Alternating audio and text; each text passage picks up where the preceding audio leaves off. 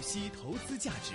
掌握经济动向，一线金融网。好的，除了我们要投资我们的这个财富价值之外呢，我们的健康也是我们要非常去关心的一个问题了。嗯，其实大家都在关注这个投资的问题的时候，其实投资在金钱上面，投资在身体上面也是很重要的。对我看到什么呢？就前段时间有一个日本的一个美女的新闻主播，嗯，那么她自己本身是去年七八月份的时候发现了自己有胃癌，嗯，那么之后就一直就卸了工作，很努力去治疗，那结果很不幸，一年之后呢，还是不幸离开人世了。这个东西其实我看他发现的时候，本来就说自己是有点胃胀气，还是有一点这个胃方面有点小问题，然后结果一查，没想到结果竟然是胃癌。嗯那么怎么来让我们来及早的发现这个自己可能会有患癌的风险？那我们今天就请到的是香港浸会大学中医药学院的首席讲师，那么刘宇龙老师来跟我们好好讲一讲，在这个怎么我们来好好保护我们的身体，及早发现我们的身体是不是出现了哪些可能和癌症有关的一些病症呢？欢迎刘玉龙老师，欢迎你。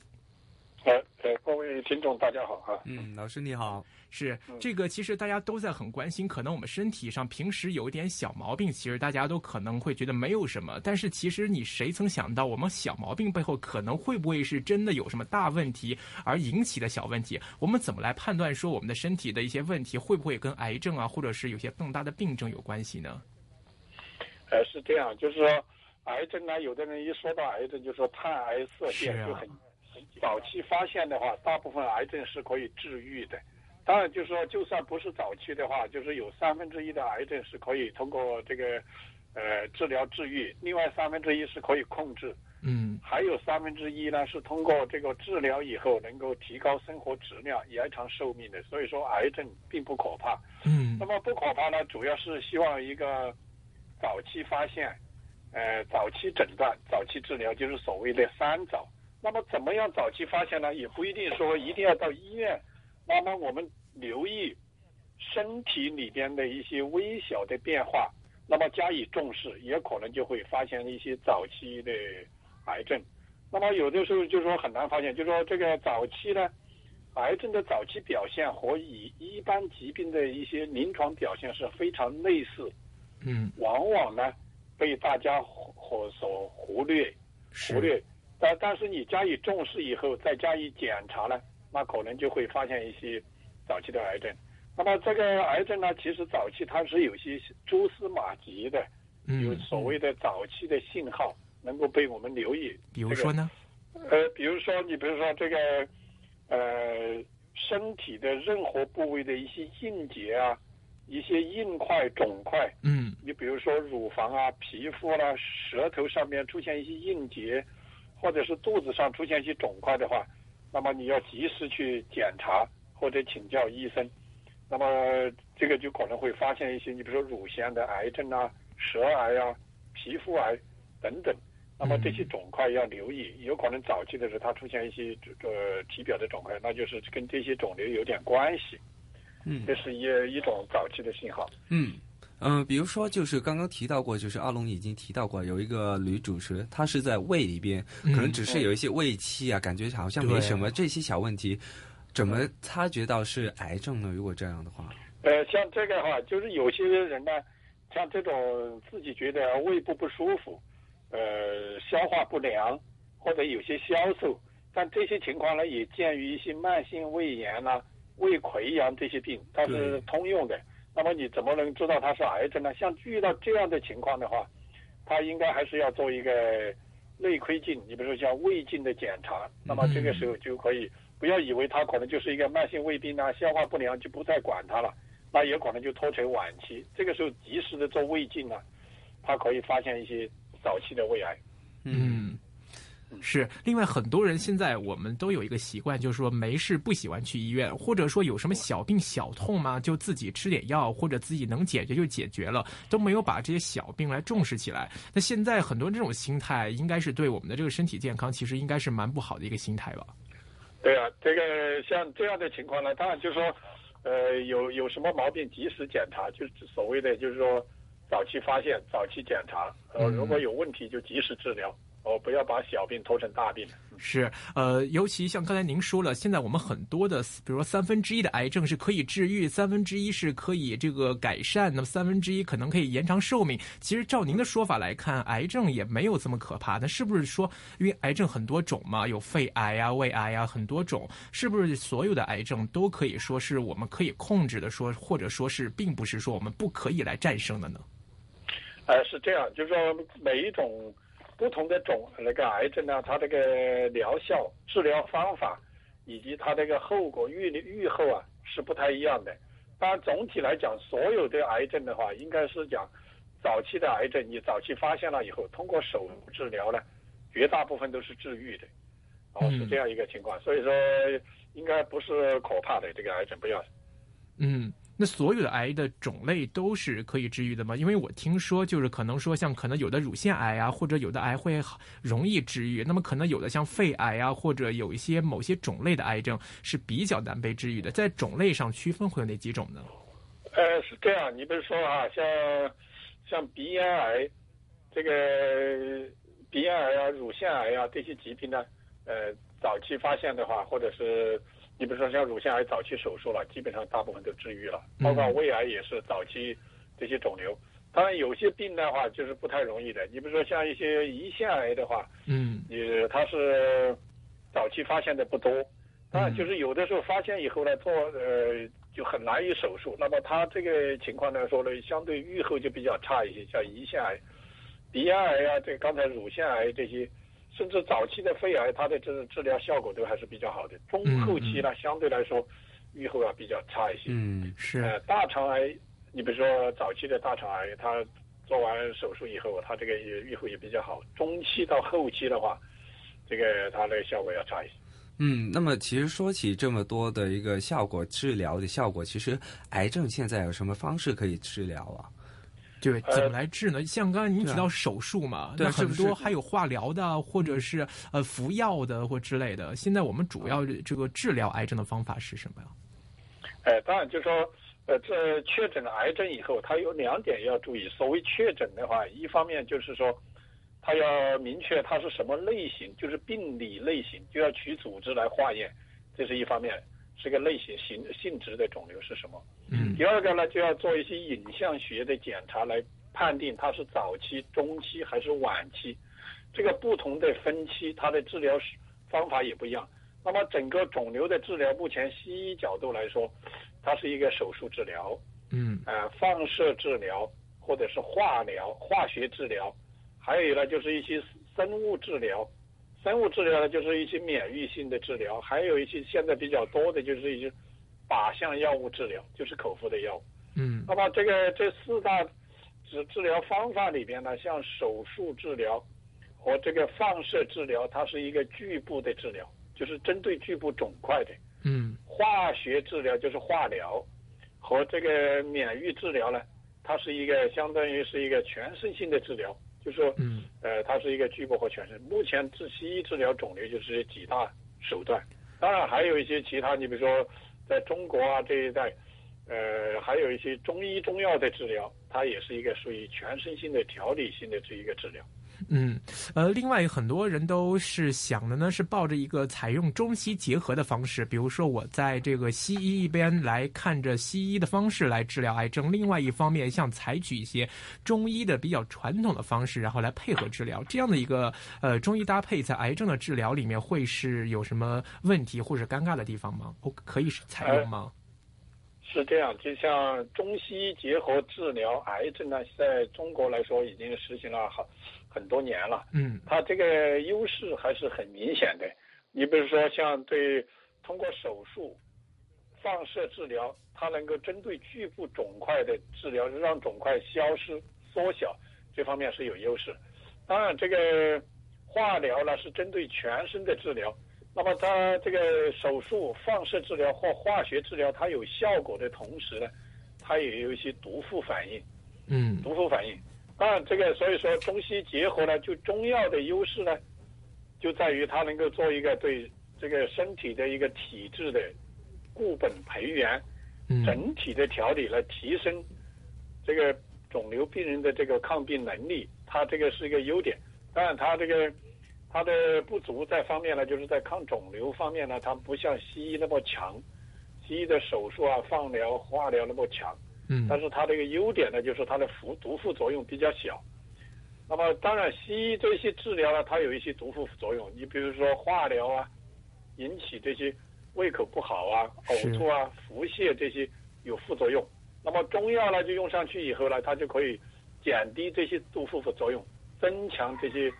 呃西医手治疗手段的效果。所以说，简称就是一个减毒增效。所以说，我们认为中西医结合治疗呢，相对是比较有优势的。是这个，刚才你也说到化疗这个问题，其实我在网上也看了一些人的一些分享。那有的人就建议说，你得了癌症的话，如果确诊了，就尽量不要采用化疗的方法。为什么呢？因为化疗都知道嘛，是把好的细胞、坏的细胞一起杀死的。那么这个对人的免疫系统也会有伤害。那么觉得这个呃做了化疗之后，人本来就比较会痛苦，而且会影响人的生活质量。那么很多人就说，你宁愿采取其他保守治疗方法，不要来用化疗。但是我也看到有有人说，呃，有一个病例，一个病人就说，我做了十几年的化疗了，这个效果一直都很好，而且我现在生活的也很好，就是在他身上看不到什么化疗的副作用。呃，这样的话，其实对比起来，您觉得这个化疗是不是根据不同的呃癌症的种类会有不同的效果呢？呃，是这样。当然，化疗这就是，呃，是这样。当然，化疗这就涉及到它有一个实印证。实印证呢，有两两个关键的情况。第一个呢，就是说，首先化疗对呃治疗涉及到有一个它有一个适应症，适应症呢，也就是说有两条化疗有效，这是一个重点。第二条要注意呢是什么呢？他有没有他的身体体质顶不顶得住化疗？嗯要满足这两个条件才适合去选化疗。你比如说化疗比较敏感的这些，像淋巴瘤、嗯白血病这类的疾病呢，它对化疗比较敏感，就是说首选的是化疗，化疗呃化学治疗。嗯当然就是说第二点就要看这个人呢他的体质以及他的心脏、肝脏、肺、血液这些功能正不正常。如果他嗯正常了，体质有顶的，又又能胜任化疗的副作用，那么才选。所以说我们刚才说到，就是刚才的不同肿瘤。当然，化疗另外一类呢，就是说，呃，化疗有些病人的化疗是一个辅助化疗。你比如说肺癌病人，他做完手术的一个化疗，它是一个辅助作用，嗯它有减少复发、转移的机会。肠癌也需要辅助化疗，有些病人他有，你比如中期的肠癌啊，或者是中后期的肺癌，是希望控制肿瘤，控制、控制肿瘤。当然，就是说这个有些有些肿瘤呢，对化疗不是那么敏感的。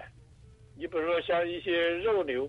软组织的肉瘤，其实对化疗不是那么敏感。黑色素瘤嗯对化疗也没不是那么敏感，所以说像这些肿瘤，呃，有用化疗那个效果就不是那么好，就是不不太适合用化疗。那么这是一个情况，就是说所谓敏不敏感的问题。嗯当然，另外一个就是说它的副作用，副作用呢是相对的，就是说用完去以后呢，它的副作用，西医也有西医的方法，啊，你比如说升高打白生白血球的针，嗯，或者是用一些其他方法来对止呕针。那么中药对这些化疗副作用呢，它能够很好的对付这些副作用。你比如说呕吐啦、腹泻啦、呃疲劳乏力等等，用中药上去呢，能够很好的减轻这个化疗嗯副作用。是。呃，目前来看，在咱们香港，现在一般在医院里面主要采取的一些针对癌症的一些治疗方式，大概是怎么样的？现在？呃，在香港来讲的话，目前来说，一些早期的肿瘤肯定首选还是手术，嗯这个是呃各个部位的肿瘤，只要是早期能手术就手术。其次呢，就是说一些化学治疗，就是打化疗针，嗯在公呃一些公立医院或者是私家诊所都可以打化疗。另外一个呢，就是说放射治疗，放射治疗呢主要还是在一些公立医院或者是私人医院里面，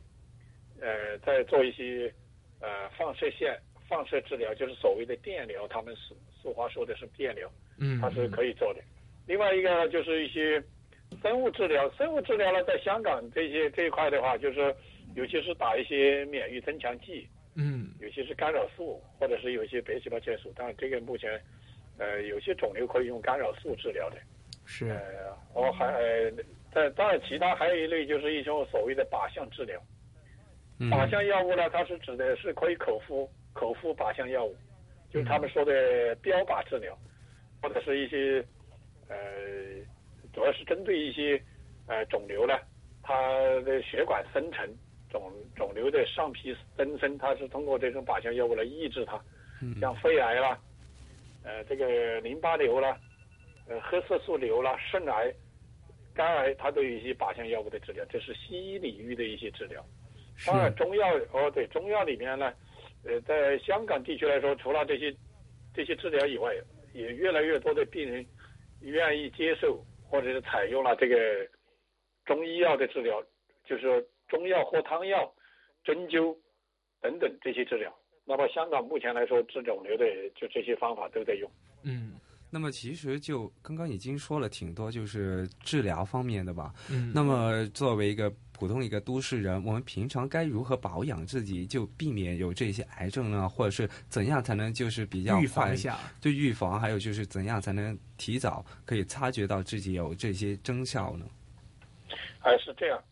呃，这个癌症啊，我们在讲的话，就这个癌症它这个原因是比较复杂的，它的原因是一个多因素、多步骤的这个多基因的一个发展过程，就是癌症是一个它原因是很复杂，嗯所以说针对它的预防措施的话，它还是比较复杂的，主要是主要是从几方面，当然就是说癌症它是一个是遗传性遗传，呃。遗传因素，有一部分癌症是跟遗传有关系的。嗯那么还有一个就是环境因素，环境因素就是后天后天的环境因素。你比如说，这个他的生活方式，就是说饮食习惯，嗯以及他这个你比如说抽烟、喝酒，以及他的这个生活不规律、精神压力等等，都是癌症产生的原因。那么预防呢，主要是从几方面，主要是避免或者减少接触一些致癌物。比如说呢，我们生活中有哪些常见的致癌物？现在，呃，致癌物，你比如说从饮食来说，你比如说你吃的饮食里边，呃，油煎、烟熏、油炸的食品里边，它就含有一些致癌物。你比如说这个，呃，亚硝酸盐，你比如说这个泡菜，这哦些盐制、盐制的嗯，食物里边，就有一些这种含有这种亚硝胺类的这种哦，致癌物。哦，还有一些呢，你比如说像一些霉变的、霉变的花生啊，霉变的食物里边含有一种叫做黄曲霉毒素。哦，哦，黄曲霉毒素呢，它就容易引起肝癌。你比如说前面说到的那个亚硝胺这类的这些腌制的或者泡菜类类类似于这样的食物里面呢，它含有亚硝胺，对胃癌啊、食管癌，它有这个肠癌还是一些有影响的。嗯，所以说我们说要少吃这个，呃呃烟熏、油炸、霉变的食物。嗯当然，另外一个饮食习惯也很重要。你比如说他这个吃饭太快，狼吞虎咽。你比如说这这是一个哦，狼吞虎咽的话，或者是进食比较烫的、比较烫的热的食物，或者粗糙的食物，那么这个就是对容易诱诱发这种食管癌的一个原因。嗯这是一个情况，就是进食的方式，喜或吃比较喜欢烫的，或者是呃有的人饮酒比较多，喝酒比较多，他对食管癌啦、肝癌这些还是一个危险的一个情况，所以说要少喝酒，少少少吃这些这个呃油煎火烤的食物。是。呃，之前有很多这个香港媒体都在关注说，有的餐厅这个做的饭菜呀，可能这个盐量过高了，或者口味儿有点重，这样的一个饮食会不会也会影响我们的健康啊？当然，就是说你说吃的太咸了，嗯所谓口味重，口味重的意思就是放盐放的多，放的这种食品添加剂。嗯放的比较多。我们知道很多添加剂里边可能有些人工人工色素啦，你比如说像一些防腐剂啦，呃，或者是这一类的、呃、味道比较大的，往往它就添加了很多这种含有化学原料的一些什么调味剂，嗯这些东西呢，其实是不太好的，就是说它对这个胃啊、肠啊、食道，它是是一些不好的，里边有可能含有一些致癌物。嗯这些是要紧的，呃，要注意的一个情况，一个饮食。所以说，我们注意在做饭的这个，它那个烹调方式也很重要，嗯，就是多用蒸的，用蒸汽蒸的，嗯或者是煮的，这要是白味，就是清淡一点，那个是这是一个比较好的一个呃习惯。嗯，那么其实刚刚说到就是很多这些不良的习惯嘛，可是我们作为一个都市人，就是很难就是改变这些习惯。那么如果反过来就是想有没有什么饮食的一些东西，我们可以多吃一点，就呃反过来就可以清一清这些毒素呢？哦，现在是这样，从基本的原则来讲的话，我们觉得还是多菜少肉，尤其是少吃红肉。嗯多菜呢，就是我们主张它那个饮食结构里边的话，就是呃也多纤维素的，这个低糖、低盐这样一些食物，或者是油腻的食物要少一些，嗯就是多、呃就是偏向清淡一点，就是这样一个情况。嗯，呃，我记得之前好像家人跟我说过，说比如说木耳啊，或者这一类的食物，是不是会有什么抗癌的功效啊？呃，当然，就是说，你说所谓抗癌呢，我们不是说要专门就是什么所谓灵芝啊、木耳啊那些。当然，嗯你说十字花花花科植物，只要是你多菜少肉，呃，均衡饮食，不要偏食，嗯呃不要偏食。那么你这个木耳，当然这你多吃也是可以的。你比如说像十字花科的，呃，这些这些呃蔬菜啊，呃水果啊等嗯等，都是可以多鼓励多吃一点。这个对于减少防癌还是有作用的。这种嗯，呃，那另外再说回到，如果一些癌症病人呢，那如果确诊了之后，您对他们的建议，在生活上也好，或者饮食上也好，呃，或者在治疗的态度上，您觉得应该保持怎样的一个心态呢？呃，当然在确诊了癌症以后呢，他的饮食是需要注意的。嗯一个呢，就是说要看，一个是针对肿瘤来说，我们觉得这个油煎、火烤的这些比较燥热的呢，是要少吃一点，嗯这是一个。当然，太寒凉的食物也要少吃，就是你比如说苦瓜啦，呃，嗯这些比较凉的东西要少吃。为什么呢？这个凉的东西太多的话，它也会伤脾胃。中医说的，中医角度伤脾胃以后呢，它影响它的这个消化、脾胃消化功能，就影响营养的吸收。这个对今后的一些治疗呢是不利的，这是一个方面。第二个方面的饮食要注意，看他在正在接受什么样的治疗。你比如说接受化疗的病人，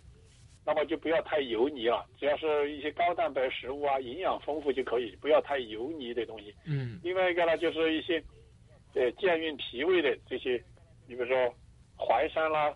茯苓啦这一类的东西呢，他可以吃一点，对他这个化疗期间的这个饮饮食的消化这些还有有帮助，嗯就不要吃太油腻，这是注意。放疗期间，你比如说有些鼻癌的病人放疗，他有喉咙痛，他放疗呢是中医认为是一种热毒的邪气，它损伤这个口腔黏膜，引起喉咙痛啊、嗯口干。那么这个时候你的煎炸比较燥热的东西就要少吃。所以说这个